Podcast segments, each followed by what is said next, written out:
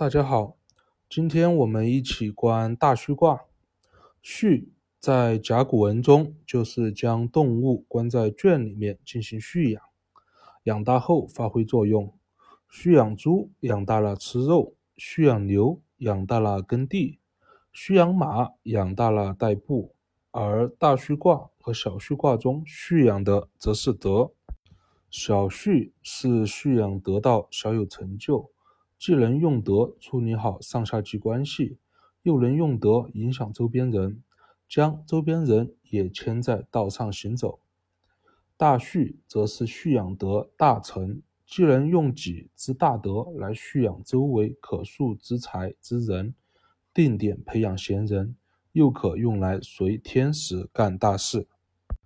大畜卦中初九是大畜之初。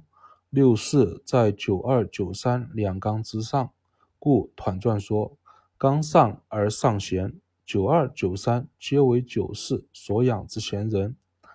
九三以纲处纲，最是难养，故欲将九三养成贤人，需日夜艰难随九三而动。故卦辞说：不在家进食，即。九五大畜德有成，能做到卑而不可逾。”谦卑的卑，卑如大地，能承载万物之情。上九大畜得大成，道大行，圣人作，则万物皆在心中汇聚，无通无不通。咱们开始观卦。初九是大畜之初，神无方，亦无体。此时神并不能被自己用德轻松驾驭。若轻易进入内观，带神往来，则别谈驾驭神。反而被神驾驭而走神而有危。若用神回忆自己以前发生过的事情，则能不犯被神驾驭之灾，而以此蓄德。所以初九爻辞有利利矣，矣就是已发生之事。是故象传中说，君子多识前言往行，以蓄其德。这里相信很多人有差异。姐这里都偏向于多去学习古圣先贤的书籍，又或者史记什么的来蓄德，提高认知。其实这里都是没有深入做为学功夫，陷入了异必故我中导致的。按照这么解法，就是外求了。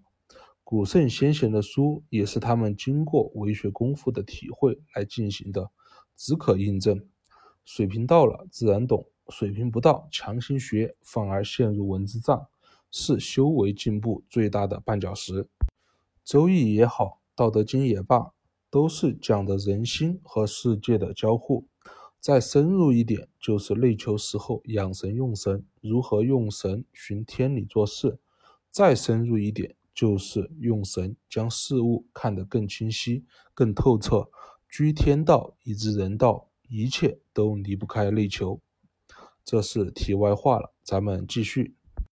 九二和九三都是六四所养之贤者，六四此时本身水平已经很高了，而且居上位，非常注重养贤人，这不就盯上了九二和九三？九二做事一直在循中道而行，只是德还蓄养的不够成熟，算是准贤者了。六四并不会干预九二做事怎么做，虽然九二在下位并不起眼，但是六四都会用亨在心中观九二做事之全况。当发现九二需要帮助或者可能需要帮助的时候，默默的推九二一把。九二爻辞用了鱼跃复，为什么说字是月而不是脱离的托？这里我就不重复了。可以回去听上一节小畜卦，也可以看看易卦、兑卦、序卦、杂卦都有说。咱们接着继续。小畜卦九三的鱼跃浮的浮是车轮上的浮条，主要作用就是支撑车轮往前行动。而大畜卦九二的鱼跃富的富，另外一个名字叫车浮兔。它垫在车厢和车轴之间的木块，上面承载车厢，下面呈弧形架在轴上。车浮兔有两个作用：既承受着本车轮对车厢的颠簸，起到减震的作用，又起着扶正车厢的作用。若没有车辐兔，则车厢不会固定在那里，反而会颠倒翻下来。腹隐藏在暗处，不起眼，不容易被看见，但是却起着相当重要的作用。六是德大蓄有成，能用亨发现这些毫不起眼。却在坚持走中道做事之贤人的好材料，在不打扰他们，用亨发现他们潜在需要和困难的时候，及时默默的给予帮助，以此来养贤人。这就是九二爻辞于岳父了。这个世界上能悟道的人屈指可数，悟道后还能坚持像九二这样谨慎行中道之人，更是少之又少。在他们蓄德还不够大之时，并且身处下位，隐藏在人群中，非大德之人不能见着。但是九三这类人就太多了，满大街都是。九三乙刚处刚位，就像一匹未被驯化的烈马一样，到处跑，到处跳，精力非常旺盛。这类人也是做事精气神特别足，但是事情开始后。由于并不能循中道内求做事，还被各种私欲情绪牵着走了很多的弯路，始终不能走在大道上。这类人中也有不少人是有成为贤人的潜力的。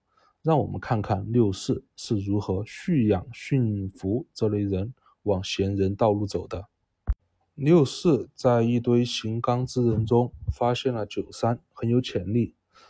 六四的做法就是紧紧跟随着九三做事，动而动，不止心中哼，身体也跟着动，就像古时驯服野马一样，骑在马身上随你跑而跑，直到马精疲力尽。所以九三爻辞说：“良马足，力坚贞。”先让九三按照自己方式做事，各种碰壁后，六四同样不会干预九三做事的方式方法。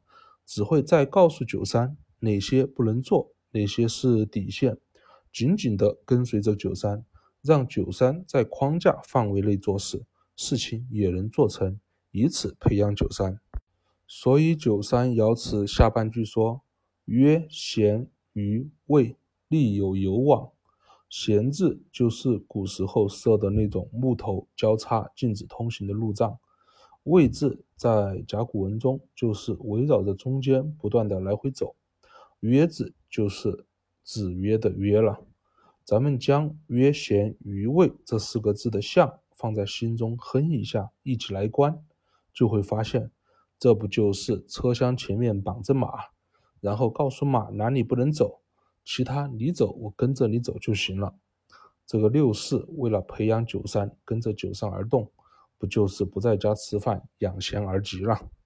六四这边系辞用同流之故，这个同流要是装文字账里面，怎么说都有。有说同流无脚的，还有说故是给同流套在头上防撞人的木头。其实没这么复杂，咱们还是用一个字，就是关。咱们先将没有脚的铜牛具象出来。接着给他头上放块木头，会发现这不是多此一举吗？故事牛马之劳的意思，咱们把铜牛和牛圈放在心中观一下那个场景，就立马清楚了。原来铜牛生性活泼好动，像小狗一样，将它关在牛圈里，不就是给它设置好边界，让它在边界里面自由活动吗？所以六四原籍有喜。九五这边爻辞说：“焚氏之牙，即焚氏就是阉割后的猪了。咱们现在吃的猪肉都是阉割后长大的，因为阉割后的猪腥味很少，很好吃，很头疼吧？大序关阉割后的猪怎么回事？其实还是一个关字，咱们在心中用哼将阉割后的家猪。”和微阉割的猪一起放出来对比一下就知道了。原来无论什么猪的品种，它都是有四颗獠牙的。咱们为什么现在见不到？就是因为有的猪在阉割时候就已经被人为的将獠牙拔掉，以防止伤人；又或者很多猪在很小的时候就被阉割了，所以獠牙直接就不会长长了。九五得蓄养有成，正如冯氏之牙，獠牙不在，已经没有刚劲攻击之意，能做到卑而不可逾，谦卑的卑。卑如大地能承载万物之情，剩下的只剩圣人之长，以其情顺万物而无情。上九得大蓄养而大成，圣人只要用心亨，神则通达万物之四方，跨越时间空间，轻松洞悉万物之本源。世间的一切清晰完整的在心中展示，无通无不通。圣人通，则寻道做事，道德大行天下。好了，大畜卦观完了。大畜卦主要讲得大蓄而养贤，以及大畜初和大畜成的体会和修习方法。我们下一节再见。